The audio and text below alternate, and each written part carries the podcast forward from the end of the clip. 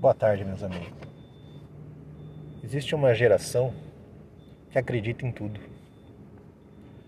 E o fato de acreditar em tudo, muitas vezes, pode se dar por ignorância ou pode se dar também pelo desejo daquilo que se quer acreditar. É assim que nascem as mentiras que para alguns se tornam verdade. Vamos aí com mais um podcast sobre a política e a pandemia no Brasil.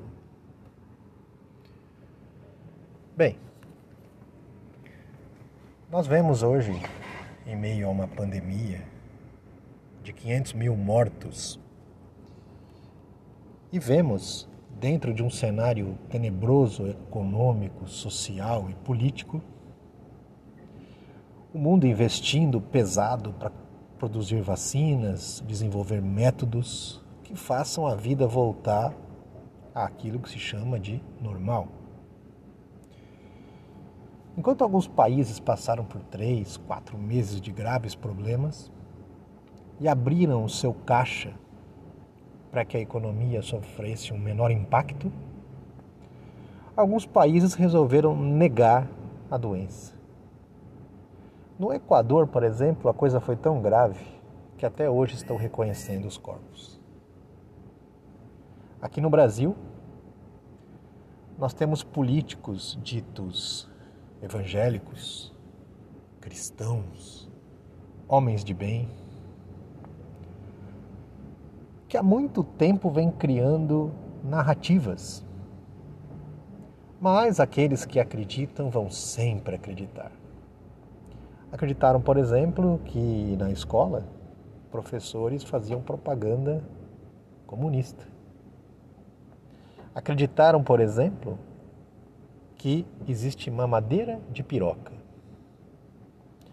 Acreditaram que um remédio de verme é capaz de matar o coronavírus, ou que um remédio chamado de cloroquina, do qual o mundo inteiro abandonou a pesquisa, só daria certo no Brasil. Acreditam que a vacina chinesa é mentirosa, acreditam que a pandemia é uma mentira, acreditam em tudo, menos no que deveriam acreditar. Foram os mesmos que acreditaram que só existia um partido corrupto no Brasil.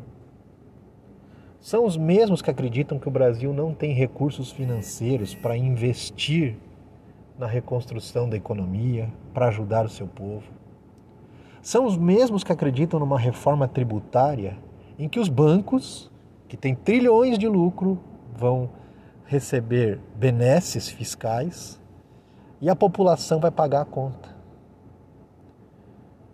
É óbvio que muitas coisas fazem sentido, por exemplo, como uma reforma da Previdência.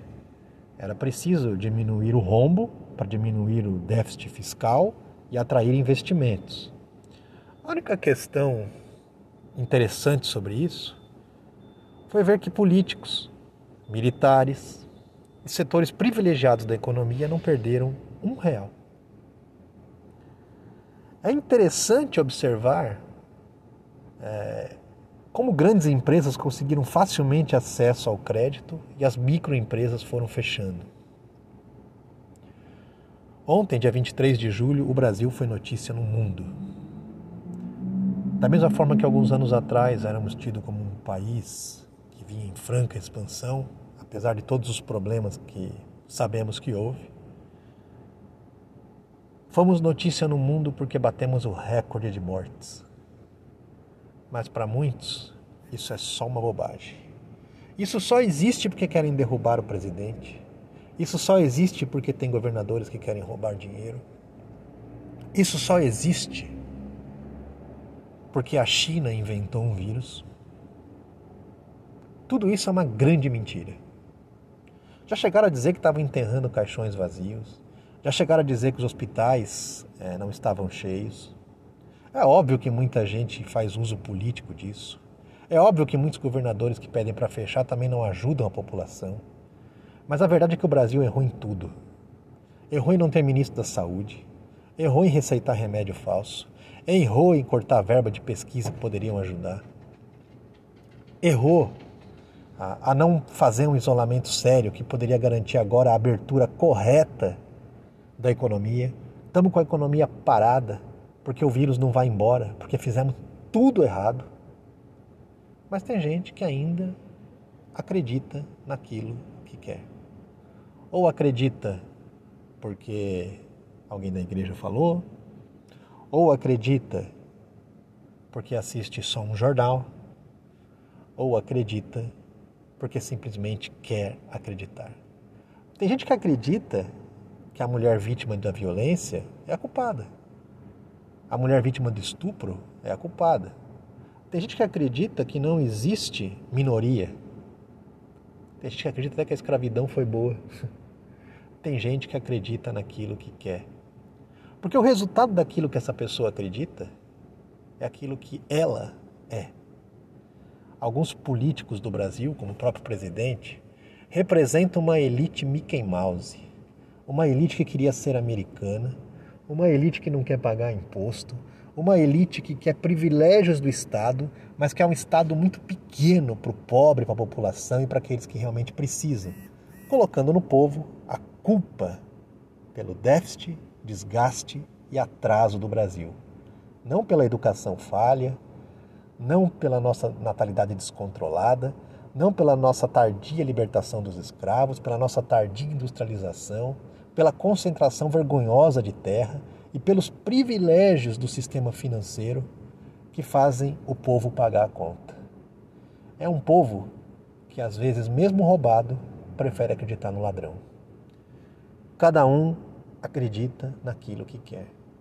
E é por isso que tem gente que vai andar sem máscara, e é por isso que tem gente que vai negar a doença, e é por isso que tem gente que vai negar a vacina e vai continuar negando, acreditando naquilo que quer. Às vezes por interesse, às vezes por ignorância, às vezes por falta de caráter. Mas a mentira já foi usada por muitos movimentos totalitários e políticos durante anos. Como dizia um ministro de Hitler, que foi imitado por um secretário de Cultura do Brasil, uma mentira contada mil vezes se torna verdade. Eu diria que para quem acredita, pode contar uma vez só. Um abraço.